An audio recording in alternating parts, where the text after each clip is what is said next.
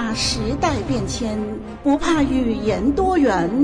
时空旅人以原文释经的方式，带您飞跃千年，饱览经文宝藏，收获数天灵粮。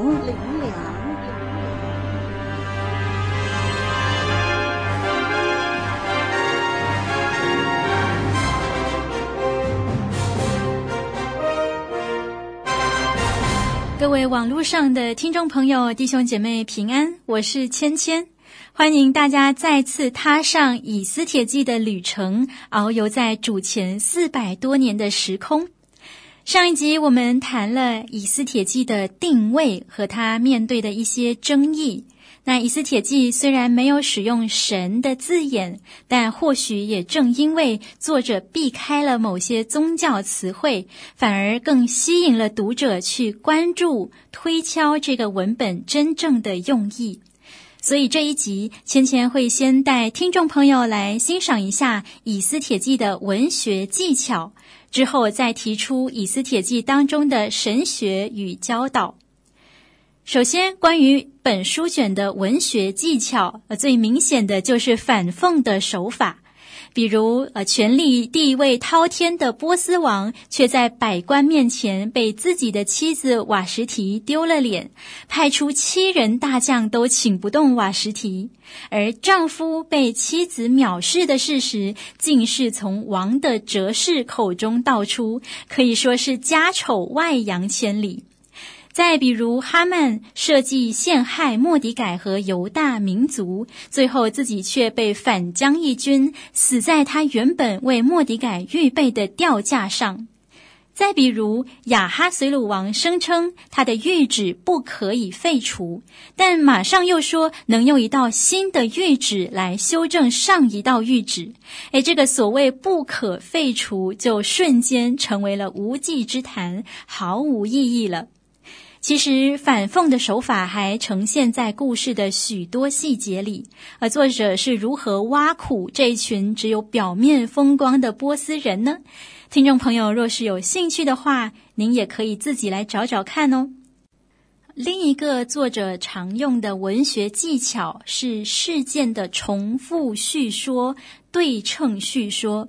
从第一章开始，一直到最后，呃，不论是盛宴的场景、人物的服装服饰、王的七个臣仆的名单、王招聚处女，呃，中间犹大人进食。后来，以斯帖觐见雅哈随鲁王，以斯帖设宴，莫迪改在人前被尊荣，犹大人击杀仇敌，还有设立普尔杰的信函等等，呃，都有重复的表达。您注意到了吗？作者有时使用华丽的排比或对偶来进行程度上的堆叠和铺陈，有时作者也让一些元素成对成对的出现在故事里面。哦，或许看起来有一点繁复和啰嗦，但是这样的手法呢，有一些好处，就是可以帮助记忆，同时也让阅读的人能产生一种预期的心理，与作者一同进入到他的叙事里面。那除此之外，我们也能看出作者对波斯的政治文化传统有相当的了解。好，例如作者描写雅哈随鲁王，虽然因着瓦什提不听王命而愤怒，但他却不是立即采取行动，而是按照常规询问他的哲士们当怎样照例来办理。之后，作者又提及王是如何降旨废除瓦实提，还有王官员的数量，呃，征召处女的步骤。后来，哈曼与王商讨杀灭犹大人，作者也提到王用什么文字，透过什么形式来颁布旨意的细节。那以斯帖无照不得见王的律例。还有用王戒指盖章的诏令不能更改，普尔杰的设立被记录在书上，显示其合法性等等。好，这些描绘啊，都在在显示作者对当地律法文化的关注。作者的笔触相当的细致，而如果仔细阅读，我们还能感受到作者还很善于用人物的行为举止来刻画人心中复杂的思想和情感。那这部分我们就先卖个关子，留待以后在经文中继续的观察和发掘。总而言之，芊芊认为《以斯帖记》的作者实在是个文笔心思都非常细腻的人。不仅如此，他还是个很棒的神学家。怎么说呢？接下来就让我们来聊一聊《以斯帖记》要传达的神学信息吧。在悠远古老的时代年月中畅游，在升腾跌宕的情节意境中反思。时空旅人，与您一起跨越旧约圣经文学史地的鸿沟，在经文的查究中拨云见日。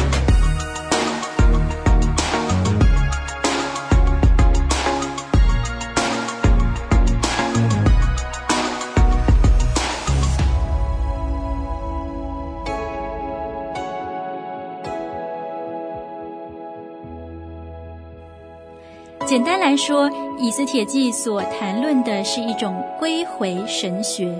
在犹大人被掳归回之前，啊，神如何主动介入历史，如何彰显他的大能，如何呼召他的选民，如何教导以色列遵行他的律法，诶，这些讨论是十分重要的，因为那是信仰建立的过程。但犹大民族经历了被掳归回的事件之后啊，英雄式的神迹奇事就不是那么重要了，因为在历史上这一切神都做过了。而归回神学、归回的叙事所关心的不再是神到底能做什么、为谁而做，乃是在讨论人到底发生了什么事。以斯帖记整卷书呈现了几个强烈的对比。包括了王权与神权的对比，波斯文化与犹大文化的对比，信仰群体与世界群体的对比。以色列民在被掳以前何等渴望有君王来治理他们、保护他们，但被掳以后，以斯帖记中的各样对比也敦促人去思考：诶，王权真的如想象中那么好吗？那么值得羡慕吗？如果神不再给予王权，人就完了吗？以斯帖记的反讽手法，正是把王权贬低的一文不值啊！虽然另一卷旧约历史书《列王记》也在责备君王的腐败，但以斯帖记在《列王记》之上建立了进一步的观念，所以以斯帖记在正典中的地位是非常重要的。以斯帖记要探讨的是，被掳以后，除了讨论对错、揪出罪魁祸首，信仰还能带给我们怎样的意义？信仰的解答与出路是什么？那这个时候，如果再继续教导如何祷告、如何守律法，就显得粗浅了。有人说，以斯帖记因为没有提及神，所以要探讨神学问题是困难的。但芊芊要说，正因为如此，我们能更专注地往文化、往神人关系中人的责任去思考。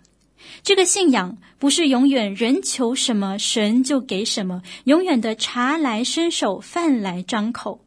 我们当然相信神的手在引导他的子民，但是人也有挺身而出的责任。以斯帖记正是让我们看见属神的人如何在这个世界，在平日里活出信仰，活出与众不同的生命。真正有信仰的人或群体，在极大的压迫下会如何行事，会发展出怎样的文化？这是这卷书的重点，也是它更大的神学关怀。听众朋友。有几个问题可以试着想一想，您觉得自己的信仰目前正处在哪一个阶段呢？您和身边的群体在信仰上经历过哪些震荡与冲击吗？归回神学所关切的，与您一向来所接触的信仰教导有什么不同呢？在这个逼迫、战乱、诱惑四起的世界，您可以如何活出自己的信仰呢？但愿这样反思的过程，使你我的灵命得着深化。我们一起来祷告。亲爱的主，感谢你，你是整个叙事的主人翁，但我们蒙你的应允和眷顾，我们也成为了叙事的主角。我们仿佛一台戏，给世人和天使观看，巴不得我们能在有生的年日，透过我们的信仰来见证荣耀你的名。求你赐给我们力量，求你时时与我们与网络上的听众朋友同在。我们祷告是奉主耶稣基督宝贵的名，阿门。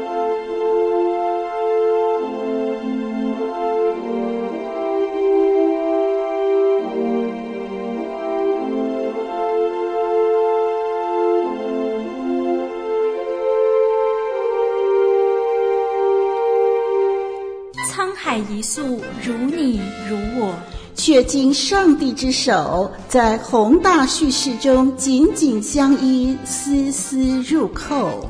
圣经历史有你有我，呼召时空旅人细细追寻古时来路，深深确信生命归宿。